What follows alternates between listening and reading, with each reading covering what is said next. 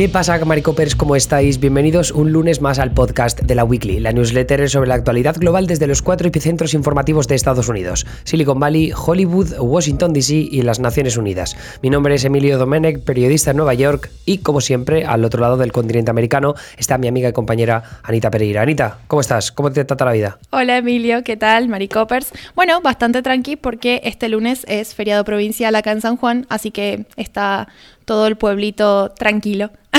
Vaya hombre, vaya, esos festivos que aquí no existen, ¿sabes? O sea, no existen los festivos en Estados Unidos. Creo que hay cuatro contados y encima luego no te hacen puente, que es lo que deberían hacer. Pero bien, em, me alegro que tú tengas festivo el lunes, yo no lo tengo, así, que, yo tampoco. Estaré trabajando. Pero pero ¿sabes lo que estarás haciendo? Ver las redes sociales. Y eso es de lo que vamos a hablar hoy, porque queremos hablaros de los efectos nocivos de las redes sociales en la sociedad y más en concreto en las democracias. El futuro de la democracia está así, eh, se, ha visto amenazado desde hace años por el auge de las redes sociales, pero la pregunta es, ¿de verdad? Se ha visto tan influenciado por el, auge de las redes sociales, el posible fin de las democracias, el aumento de los populismos de derechas y de extrema izquierda?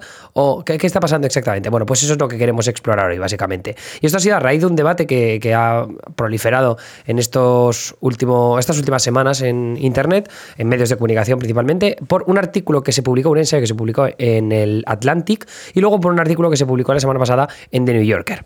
Y entonces los dos exponen algunos de los prejuicios habituales con las redes sociales, unos más eh, fundados que otros. Entonces, eh, lo que queríamos plantear para esta ocasión, para este podcast, eh, la newsletter está un poco más eh, definido todo lo que cuentan un lado y otro, ¿no? Pero nosotros queremos hacer aquí jugar pues al bueno y el malo, básicamente. Anita va a jugar el papel de pesimista, de que las redes sociales son lo peor del mundo y que efectivamente van a acabar con las democracias antes de lo que pensamos. Y yo voy a dar un poco más el lado optimista de que, oye, que, quizá no estamos tan mal, que las cosas se han exagerado un poquito. Entonces, lo primero que quería preguntar Anita, antes de pasar ya a lo que es al debate, tú contra mí, eh, es importante, yo creo que entender un poco la historia de las redes sociales, eh, cuando empiezan a crecer y cuando empezamos a abrazar esta nueva narrativa de que las redes sociales son más nocivas de lo que pensábamos. Bueno, ahí lo que hace el, el, psicólogo social que escribe este ensayo que ha suscitado el debate, que es Jonathan Haidt, y que de hecho lo vamos a citar mucho en la newsletter porque bueno, él tiene como estos disparadores polémicos, ¿no? Y es eh, principalmente el que va a representar este lado más, esta visión más negativa de las redes sociales. Y él marca como el, cambio, ¿no? Entre una etapa en las redes sociales y la otra alrededor de 2011. Él dice que en 2011 es el, punto culminante del optimismo sobre la, tecnología y el, rol, digamos, en las democracias de la tecnología, el, aumento de la popularidad de las redes sociales y eh, habla de, por ejemplo, que fue cuando Google Translate empezó a estar disponible prácticamente en todos los teléfonos. Entonces, como esa como ah, esa supresión de la barrera idiomática que históricamente ha dividido a la sociedad, ¿no? Y con la globalización, de repente, bueno, se pensaba como un escenario hiper positivo de la tecnología y de lo que podía augurar para el futuro. Pero ¿qué pasa? Que el cambio de década trae estas novedades en las redes sociales, principalmente el, botón de me gusta y el botón de compartir o de retuitear, y cómo eso cambia la dinámica de, eh, bueno, de las redes sociales y de la vida social digital, ¿no? Y explica que, bueno, que básicamente las personas empiezan a cambiar un poco su comportamiento y ya no usan las redes sociales para conectar con otras personas, sino que desarrollan como una segunda personalidad, que es la personalidad social en, el ámbito digital, en el ámbito de las redes sociales. Entonces, a partir de entonces, a partir de 2013, que es cuando él ubica más o menos la fecha, como que dice que las redes sociales se empiezan a convertir en un juego de esto, de ver eh, con qué contenido que, subo puedo llegar a ser famoso en Internet y de qué contenidos me tengo que cuidar para que no me cancelen. Entonces, bueno, esa dinámica ha cambiado totalmente la, lógica de las redes sociales y también está afectando a la sociedad. Que ah, si, te pones a pensar un poco en la historia de las redes sociales, eh, muchas de las plataformas que han tenido éxito han sido porque te ofrecían esa posibilidad de hacerte famoso mm. de repente. Quiero decir, TikTok TikTok está basado en eso, porque el algoritmo eh, puede, puede provocar que cualquier persona con un número de seguidores ínfimo, de repente con un vídeo se pueda hacer viral y se convierta en el próximo o la próxima Charlie D'Amelio, ¿no? Entonces, em, es cierto que ahí lo que.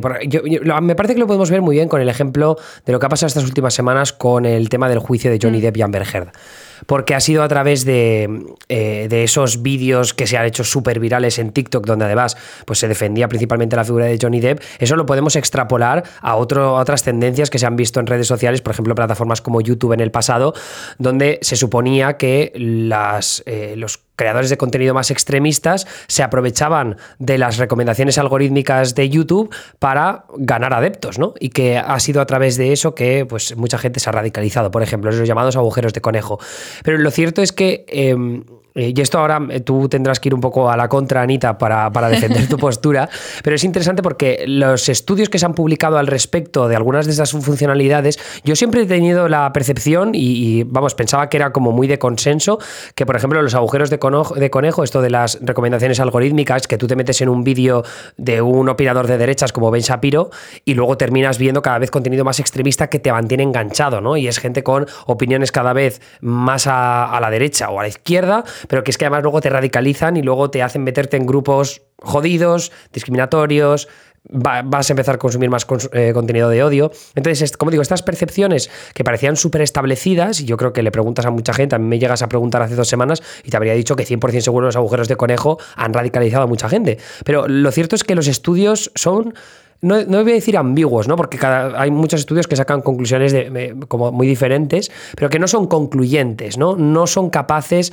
de definir cuáles son los problemas reales eh, que suscitan unas u otras funcionalidades de las redes sociales. Entonces, me parece que a estas alturas es muy difícil señalar específicamente cuáles son los problemas de las redes sociales y si hay de verdad una causa-efecto, ¿no? Si hay una, una relación directa entre lo que hace una red social eh, o lo que propone una red social y las consecuencias que puede tener sobre una democracia como puede ser Estados Unidos, España o luego otros países como Bangladesh o Sri Lanka, que si vemos en lo que ha pasado en los últimos años, en Bangladesh fue súper, no, en Myanmar, eh, por ejemplo, fue súper polémico el tema de la violencia étnica contra eh, la minoría de los Rohingya, ¿no? que sobre todo a través de Facebook se propagaron muchísimos mensajes de odio contra ellos. Sí, bueno tal cual, creo que ah, vamos a, explicar un poco en realidad, me, interesa que hablemos de, dónde surge como toda esta avalancha de, estudios, porque, bueno, Haidt, que es el, el, psicólogo social del que hablaba antes, él encara una propuesta que a mí me pareció sumamente interesante, que es una suerte de colaboración eh, vía redes sociales, internet, hicieron un, documento eh, compartido para que digamos, personas, investigadores relacionados con esta área pudieran como aportar todos estos estudios y concentrarlos en un mismo lugar para, bueno, justamente como empezar a ver qué, qué, magnitud de datos tenemos sobre cuál es el efecto que causan las redes sociales. Y para esto, bueno, se definieron preguntas y demás. Pero digo, todo este trabajo de reunir fuentes también hizo esto que vos decías, que hubieran estudios como que por ahí se, se contradecían. No necesariamente que se contradecían, sino que por ahí se quedó muy en evidencia la variabilidad que tiene este tipo de análisis dependiendo de, bueno, el grupo etario a lo mejor que se analiza o el país en el que se está haciendo el análisis. Es como, eh, creo que, la conclusión que probablemente nos llevemos es que no se puede generalizar eh, en esto menos que nada. Es como, eh, esa creo que es la, consigna principal. Pero ya entrando más en, la piel de Hyde, ¿no? Que es un tipo que, bueno, tiene una visión sumamente pesimista de las redes sociales, cree que han, corroído la, vida pública, el, ejercicio de la vida pública, ¿no? Y esto como una referencia a la democracia también, a la democracia como la entendemos en, en Occidente, con todos los valores y con todo lo que tiene para rescatar. Entonces, él habla de que, bueno, eh, su, su, preocupación principal tiene que ver con lo vulnerables que somos a través de las redes sociales a el sesgo de confirmación, que es algo de lo que se habla mucho también, que tiene que ver con esto de consumir y que las redes sociales te vayan llevando al contenido. Eh, datos, opiniones, todo tipo de contenido que de alguna forma respalda las creencias que uno ya tiene a la hora de entrar a las redes sociales. Es decir, que según este pensamiento, las redes sociales lo que hacen es que uno no se encuentre con puntos de vista diferentes o que te permitan salir de esas creencias, sino que al contrario, uno las termina reforzando, ¿no? Entonces, así es como luego encontramos opiniones súper radicalizadas y que en muchas redes sociales, mm, porque bueno, se van creando ecosistemas violentos, también derivan en confrontaciones y, y cuestiones mucho más heavy, ¿no? esa es la, principal preocupación y de ahí que intentara como esta, esta revisión colaborativa que se hizo, un, Google Doc que quedó a disposición del público y que acumuló un montón de fuentes, comentarios y demás, que, bueno, justamente eh, esto que vos decías antes, tampoco dejaron tan en evidencia que eh, Haidt tuviera razón, pero bueno, lo cierto es que hay datos que son preocupantes. Hmm.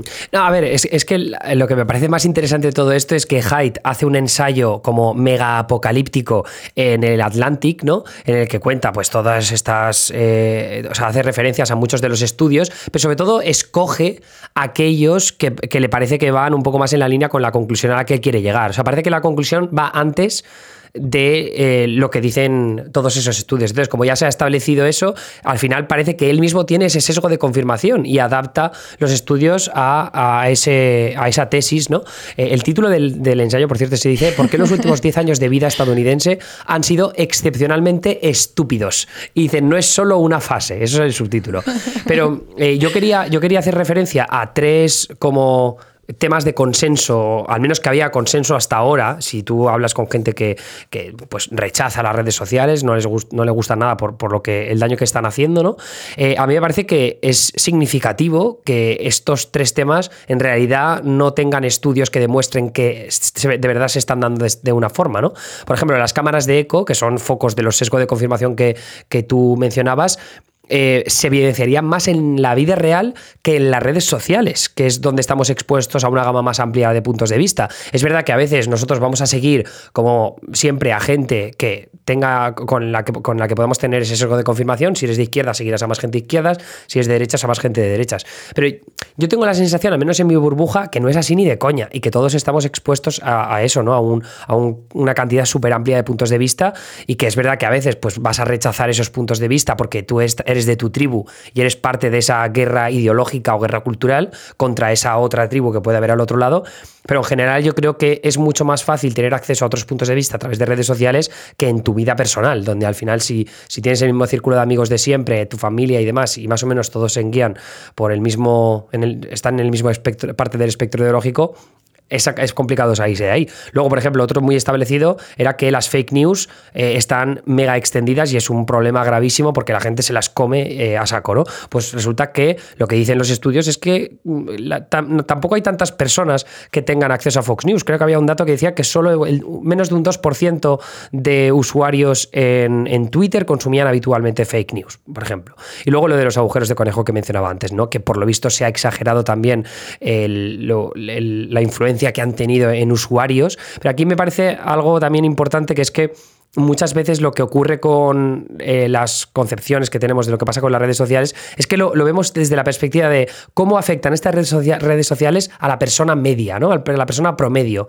Cuando quizá lo que deberíamos estar fijándonos es cómo afectan a los que están ya en los extremos y que a través de redes sociales es donde se pueden organizar, donde se pueden, eh, pueden organizar campañas de odio. Hemos visto con el Gamergate, lo hemos visto también con campañas anti-trans recientemente. Entonces creo que hay un debate muy interesante acerca de qué es lo que debería interesarnos de verdad. Claro, pero en ese sentido, bueno, entiendo esto que, decís, ¿no? Que Hyde de alguna forma toma los estudios que le sirven, pero porque un poco su tesis es los datos están para que uno haga cosas con esos datos y no para entrar en un debate que puede durar décadas, como muchos debates académicos que duran un montón de tiempo, ¿no?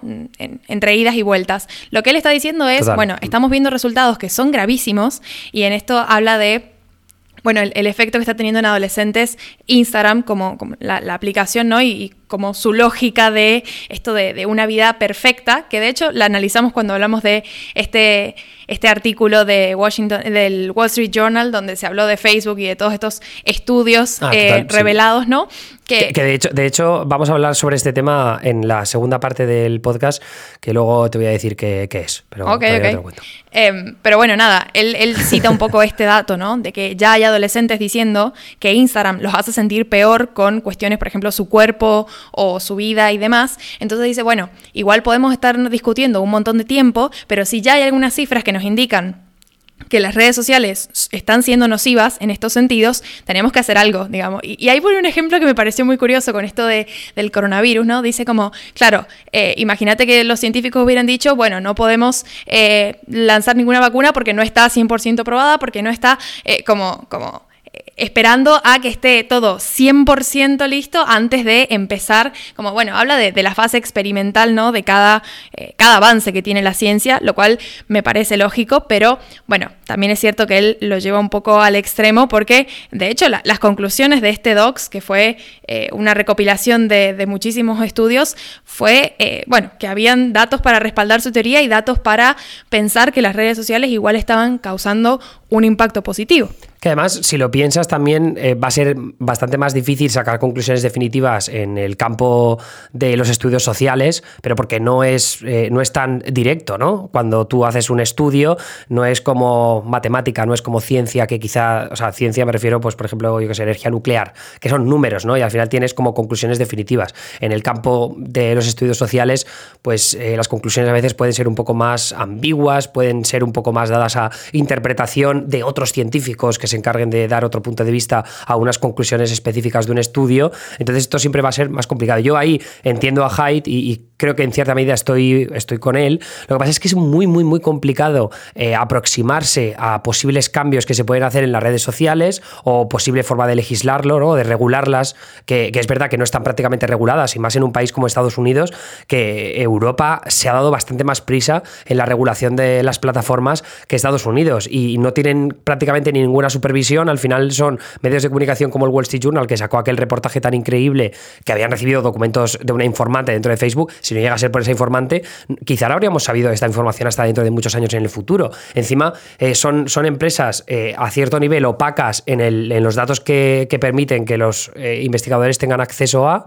Y claro, eso también dificulta todavía más estos estudios que se quieren hacer al respecto. Por tanto, claro, comparto con Hyde que vamos a tardar muchos años en tener respuestas definitivas y que ni entonces quizá las tengamos.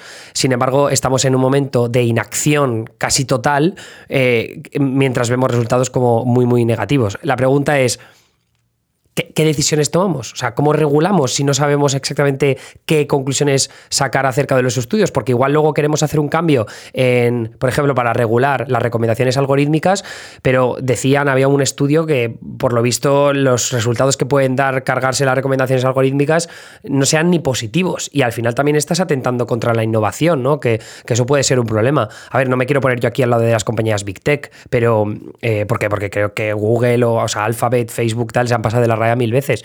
Pero también es verdad que entiendo que es muy, muy, muy difícil plantear soluciones que, vayan a tener un efecto positivo. Sí, sí, y además está ese apunte que hizo el compañero de Hyde en esta iniciativa, que es Chris Bale, que habla de, bueno, él, cita una investigación, ¿no? Que se duplicó, o sea, se, hicieron dos investigaciones eh, exactamente iguales con el objetivo de, bueno, compararlas, una en Estados Unidos, la otra en Bosnia y Herzegovina, y los resultados fueron diametralmente opuestos. Y la diferencia tenía que ver principalmente con la historia del país y, bueno, tenía que ver, en un estudio relacionado con las elecciones. Entonces, claro, por ahí la construcción social de las elecciones, de lo que implica de, todo, eh, es diametralmente opuesta, pero porque son dos países muy diferentes. Entonces, si pensamos que las compañías que regulan las redes sociales tienen un alcance global, ¿Cómo vamos a pensar en un tipo de regulación o cambios dentro de las redes sociales cuando es tan diferente el efecto que tienen en un país y en otro? Entonces, quizás esto eventualmente nos conduzca a que las redes sociales tengan regulaciones muy diferentes en un país y en otro.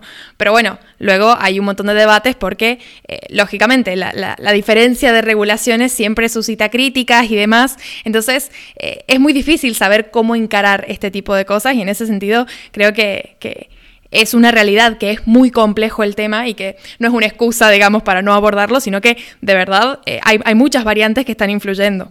A, mí aquí me gusta una conclusión que dejaba el investigador Matthew Gentzkow, que está, también responde a preguntas del periodista del New Yorker que ha hecho ese artículo respuesta al ensayo de Haidt. Lo voy a leer íntegro porque me parece súper interesante y creo que lo resume todo bastante bien. Dice, abro comillas, hay muchas preguntas aquí donde la cosa en la que estamos interesados como investigadores es en cómo las redes sociales afectan a la persona promedio. Hay una serie diferente de preguntas donde todo lo que necesitas es que un número pequeño de personas cambie. Preguntas sobre violencia étnica en Bangladesh o Sri Lanka, gente en YouTube movilizada para llevar a cabo tiroteos masivos. Mucha de la evidencia generalmente me hace ser escéptico con que los efectos medios sean tan grandes como la discusión pública piensa que son. Pero también creo que hay casos en los que un número pequeño de personas con perspectivas muy extremistas son capaces de encontrarse entre ellos y conectar y actuar. Ahí es donde residen muchas de las peores cosas de las que estaría más preocupado. Y ahí, claro, lo, que plantea Gensco de todas maneras es ver, o sea, ¿qué, tendríamos que hacer entonces? Como una supervisión eh, mejor de cómo los extremismos proliferan, no tanto proliferen, sino que sean capaces de organizarse mucho mejor. Este fin de semana lo veíamos, no sé si viste la imagen del el camión este, la furgoneta de U-Haul, que es como una empresa para mudanzas y demás que alquila las furgonetas, que la abrieron la, abrió la policía y eran un montón de extremistas de un grupo, eh, no sé si son supremacistas blancos, que se iban a intentar joder una manifestación pro LGBTQ en Idaho. O sea, que eh, al final eran gente de muchísimas partes del país, pero que se habían organizado. Yo creo que si las redes sociales quizá no seríamos conscientes, o sea, no, sería posible organizar un grupo de esas características y sobre todo organizar también ¿no? el, en ese caso, pues intentar cargarse una manifestación en una ciudad que está, pues Idaho es que está a tomar por culo en el norte del país, en el noroeste. Sí, sí, tal cual. De hecho, cuando hicimos la newsletter sobre Facebook, también hablábamos de cómo eh, Facebook se usaba como plataforma de encuentro para ciertos grupos, ciertas eh, digamos, se han organizado hasta, yo qué sé, golpes de Estado vía Facebook eh, y que, bueno, la plataforma evidentemente tiene una incapacidad de regular ese tipo de contenido, sobre todo en países extranjeros, por cuestiones idiomáticas, eh, falta de moderadores. Bueno, en su momento lo vimos bastante, pero me parece un buen ejemplo de, esta idea, ¿no? Que las compañías se están pensando con su producto de las redes sociales a nivel global y quizás eh, lo que estamos viendo es que no pueden dar respuesta a la diversidad de la realidad global. Eso va a ser eh, tremendamente complicado. O sea, a mí me da vértigo incluso hablar sobre este tema sin pensar en que no tenemos soluciones fáciles eh, ni en el corto ni en el medio plazo. ¿no?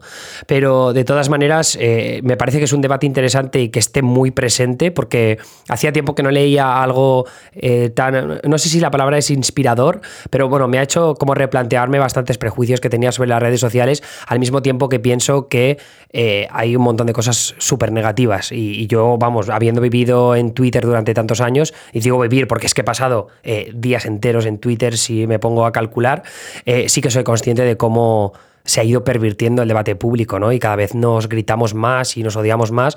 Y esto parece como muy. parece baladí, ¿no? Incluso mencionarlo, pero.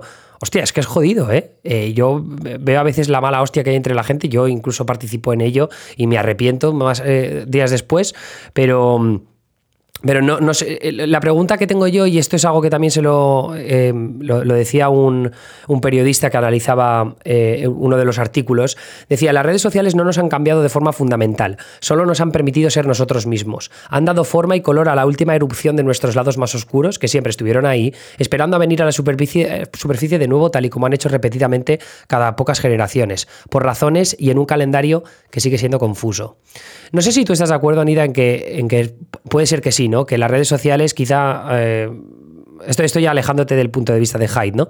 Pero que estamos en esa época, ¿no? Que al final también con, con, tantas crisis que hemos sufrido en los últimos años, de 2008 con la crisis económica, luego ahora también de nuevo con, eh, con esta puta pandemia, los problemas de inflación, eh, las tendencias políticas que quizás se han visto en las últimas dos o tres décadas, sí que nos guiaban a este momento de, disrupción, ¿no? Este momento también de que estemos todos más cabreados y de que estén los ánimos bastante calientes. Al fin y al cabo, si te echas a mediados del siglo XX, veías un poco lo mismo, ¿no? Años 50 y 60 fueron súper movidos, 70 o hasta finales de los 80 más tranquilos, Luego de repente hemos tenido también una espera bastante larga y parece que ahora es cuando la gente pues quizá va a liarse a hostias otra vez. Sí, yo creo que esto de que la gente pueda encontrarse con otra gente que comparte la situación en la que estás en ese momento, sea una emoción, sea una idea, sea un objetivo, eso es el, mayor cambio social que han provocado eh, las redes sociales, ¿no? A, nivel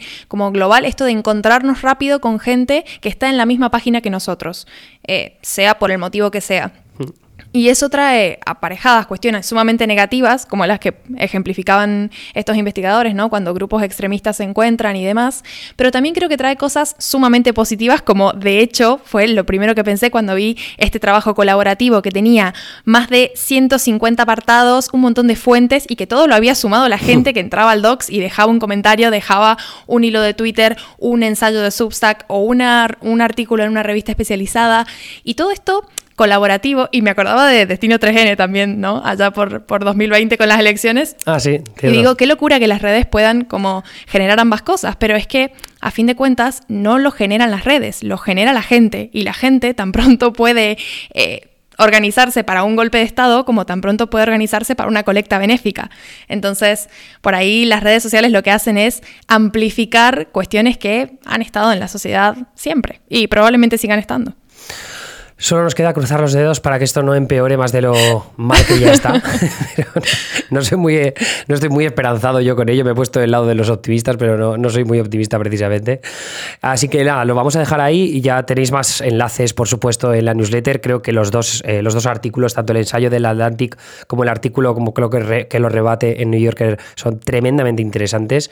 Así que mm, eh, nada, lo que sí que te voy a decir, Anita, es que hoy tengo una invitada especial y es la persona que nos va a hablar de creo que me ha dicho que nos va a hablar de una red social, aunque me ha dicho que es sorpresa, pero bueno, eh, de, eso, de eso hablaremos. Bueno, pero ¿quién es? Eh, es, Marina, Marina ha venido hoy, a hablar. bueno, haber empezado por ahí. bueno, pues excelente. Te, despido a ti y voy a, y voy a llamarla a ella. Estás en buenas manos. Adiós. Hasta luego. Pues esta vez, en vez de al otro lado del continente americano, me voy a ir al otro lado del charco, porque por primera vez se estrena en la Weekly mi amiga y compañera Marina Enrich. ¿Cómo estás, Marina? ¿Qué tal todo? Pues pues muy bien, muy contenta de estar en el podcast por primera vez. Eh, eh, ahora tú estás haciendo una columna semanal que sale los lunes. Yo normalmente escribía sobre tecnología o sobre todo cultura de Internet y demás historias. Y es un puesto que has heredado tú ahora porque tú estás muy en la actualidad de lo que pasa en, en Internet. Entonces, hoy me has dicho que este tema con el que te estrenas va a ser sorpresa, así que sorpréndeme. Sí, porque la verdad es que no, entiendo que no hayas hablado de este tema antes, Emilio. A ver, Estás perdidísimo. ¿Qué te ha pasado? Claramente, claramente no puedes hacer tú esta columna. Es un tema que no es nuevo de ahora, es decir, es de hace unos meses que lo ha petado mucho y lo sigue petando ahora. Es una aplicación que yo uso diariamente y de la que tenemos que hablar y la gente tiene que conocer. A ver, ¿cómo ¿Sabes, se llama la ¿sabes por dónde ¿Sabes por dónde, por dónde voy? Te he dado, unas pistas. Eh, creo, que, creo que sí que sé por dónde van los tiros, que es una, una aplicación... Em, que se ha hecho muy famosa sobre todo entre la gente muy joven, ¿no? Que es algo de, es algo, de algo de publicar, pero que las cosas se, se van... Ay, no me acuerdo. Eso es, eso es, eso es, eso es. ¿Sabes, el, ¿Sabes, el, no, sabes el nombre? No me acuerdo el nombre, no. Se llama Be Real. es la aplicación por excelencia de la generación Z y que va a ir cada vez a mm, gente mayor, yo creo, perfectamente. ¿Y, cuál es la premisa de la aplicación? Pues mira, es una aplicación que se define como no, no es la típica red social y que es una aplicación antipostureo. ¿Y cómo funciona? Es una vez al día te saldrá una notificación en tu móvil que te dice es la hora de Virreal. Y a esa hora, que a todo el mundo le llega a la misma hora, tienes que subir una foto. Que la foto se hará al momento con la cámara frontera y trasera. Y la subes y una, vez, y una vez la subes puedes ver las fotos de tus amigos. Si no subes foto, no puedes ver las fotos de tus amigos. está guay. Está muy guay. Está muy guay. Lo, que pasa es que yo creo que también eh, el problema que va a tener esa aplicación es que en general entre semana todos tenemos vidas bastante aburridas en general, ¿no? Es completamente, es el objetivo. O sea, mis fotos. ya, ya, pero es que al final es un puto collazo, ¿sabes? No lo es, no lo es, no lo es, porque eh, o sea, las fotos que ves cada día son básicamente de ordenadores, trabajando, es lo que ves cada día, es la foto que yo he puesto en la newsletter. Pero tiene su gracia porque con Instagram, Instagram, que es el postureo máximo, que todos son los viajes, el deporte, las imágenes hmm, bonitas, tienes, ganas de ver cosas más reales. Y esto lo hemos visto, o sea, que, esta aplicación esté funcionando no es una cosa random del momento, como pueden funcionar otras aplicaciones. Igual sí que no funciona bien, pero ¿Por qué es una tendencia general el querer ver cosas aburridas de tu día a día? Porque lo veíamos con los finstas de Instagram, ¿te acuerdas? Sí, correcto. Que son estas cuentas privadas que se abrían la, la gente más joven para que solo vean tus amigos. Y que ahí subías fotos pues desde tu gato hasta tú en el baño, hasta haciendo lo que te da la gana. ¿Por qué? Porque nos gustan las cosas aburridas. Estamos hartos del postureo. Ah, o sea, no, no sé si estoy de acuerdo del todo con, eso, con esa idea que tienes. ¿eh? O sea, creo que sí que es verdad que entre la generación Z y creo que se ha visto con Snapchat y demás esta necesidad de volver a los inicios de, de Internet, comunidades más pequeñitas, en este caso con tus amigos más cercanos, donde te puedes ser tú mismo de forma eh, mucho más bestia. Lo que, lo, lo que también es cierto es que luego si piensas en, en los institutos ¿no? o la gente así muy joven, incluso con tus amigos directos también hay cierto postureo. Entonces no tengo tan claro que, esto a largo plazo es algo que la, gente tenga ganas de seguir publicando. Porque, porque quiero decir, en la, las, las, primeras dos semanas que lo uses, eh, igual estoy equivocado, ¿eh? y sí que tienen un muy... O sea, me preocupa el churn que llaman en Estados Unidos, que es este concepto de la cantidad de usuarios que pierdes eh, porque la gente se aburre de tu plataforma o simplemente no le gusta. Entonces, ¿qué me puedes decir a mí que, que, me, que me convenza que la gente sigue volviendo día tras día. ¿Los datos realmente están ahí? ¿Sigue crecimiento mucho? No, no, los datos están ahí. O sea, en los últimos meses han habido millones y millones de descargas. La aplicación es de 2019, pero todas las descargas han pasado eh, en este último año. Ha sido muy bestia. Entonces sí que tienes el contenido real de tu día a día, pero sí que puedes hacer un poco de postureo, que al final eso mm, nos gusta a todos. Yo, por ejemplo, la, mi foto que subí ayer, me esperé a estar en el Festival Primavera Sound para hacer mi foto. Evidentemente, eso sí, eso sí, la aplicación no me deja irme de rositas, porque al lado de mi foto ponía, Marina ha subido una foto, pero la ha subido cinco horas más tarde, para que la gente sea, sepa que no he sido tan real. Ah, vale, ya, ok. Pero yo la he querido hacer porque yo he querido compartir, pues eso, no quería compartir cuando estaba de resaca horas antes, ¿sabes? Quería compartirme pues mona, guapa, en medio del festival. Es, es, es decir, que, que, eso es lo que te estaba diciendo yo, exacto. que al final, incluso con tu grupo muy cercano de amigos, no. terminas siendo puto postureo. Claro, claro, pero has de entender que al lado de esa foto pone que es cinco horas más tarde, y ahí mis amigos sabrán que yo no he sido real, pero mis fotos cada día no. son del ordenador, a la hora que te toca, a la hora que ves el móvil, que sale la notificación, lo subes, pero sí que puedes jugar un poco con eso pero viéndolo y dejando claro que no es que he sido una falsa, como lo fui yo ayer con la foto en el Primavera Sound. Mm, yeah. puedes, puedes, jugar, puedes jugar a los dos lados y luego que, no sé, yo llevo ya dos, dos meses usándola cada día y es que me, me, mola, me mola mucho, me mola mucho. Además, por ejemplo, tengo a, mis primos que viven lejos. Me gusta ver que están pues, estudiando en el colegio, en la universidad, en, su trabajo. Me, me, gusta mucho ver su día a día y todavía no me ha aburrido la aplicación y creo que puede ser interesante que tú la pruebes no sé cuántos amigos tendrás ahí metidos, pero bueno, si no convences a convences a unos cuantos para que se metan. Y lo... ¿Por qué te ríes, gilipollas? Que me estás tratando como si fuera un puto boomer. Evidentemente, evidentemente.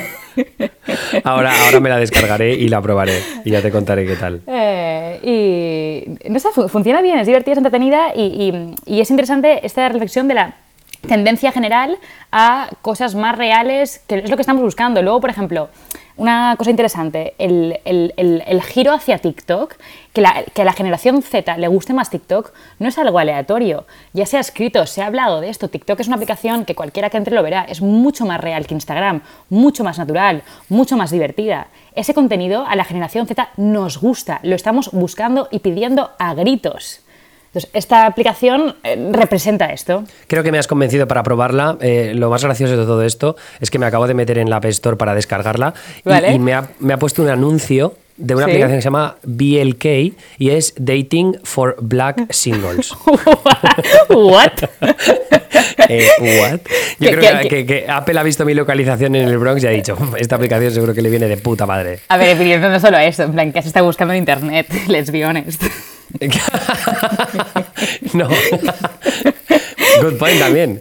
La verdad es que, o sea, si lo estás pensando desde el punto de vista pornográfico, la verdad es que no mucho, pero, pero gracias por tu uh, interés. No sé por dónde, mi, pero. Ojo. En mi historial de navegación. Pues nada, probaré la aplicación y la semana que viene te cuento a ver cuál ha sido mi experiencia. Lo que pasa es que me da bastante miedo, eh, es lo que te decía, ¿no? Que creo que no tendré demasiados amigos. Pero bueno. Yo tampoco tengo, yo tengo unos, unos 10 o 15 solamente, ¿eh? pero poco a poco y ya está bien.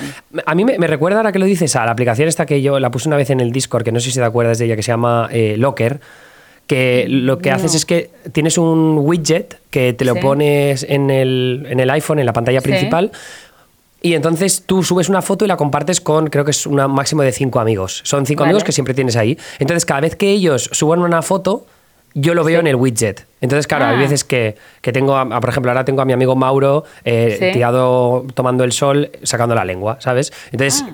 es cuando estoy buscando mis aplicaciones, estoy pasando páginas de donde tengo mis aplicaciones y de repente veo a Mauro eh, sacándome la lengua. O si no, a veces pues yo pongo una cara como que estoy espiando. Entonces, eh, pues a mi amigo Aitor cuando lo vea se dará un susto y dirá, ¿qué cojones hace Emilio enviando esta puta foto de mierda?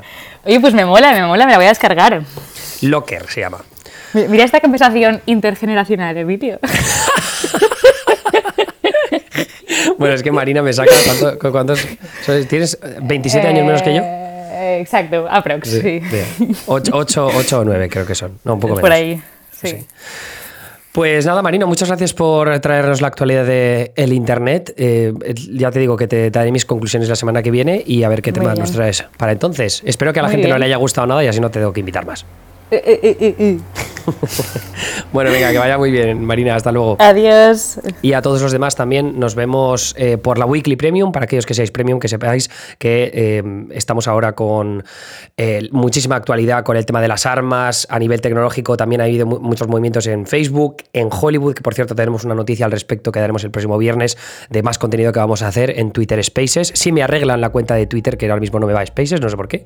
Y eso es todo. Así que un saludo. Si queréis pasaos por la weekly.com para esa suscripción premium y estar informados al día de todo lo que pasa en Estados Unidos, en Silicon Valley y en Hollywood. Hasta luego.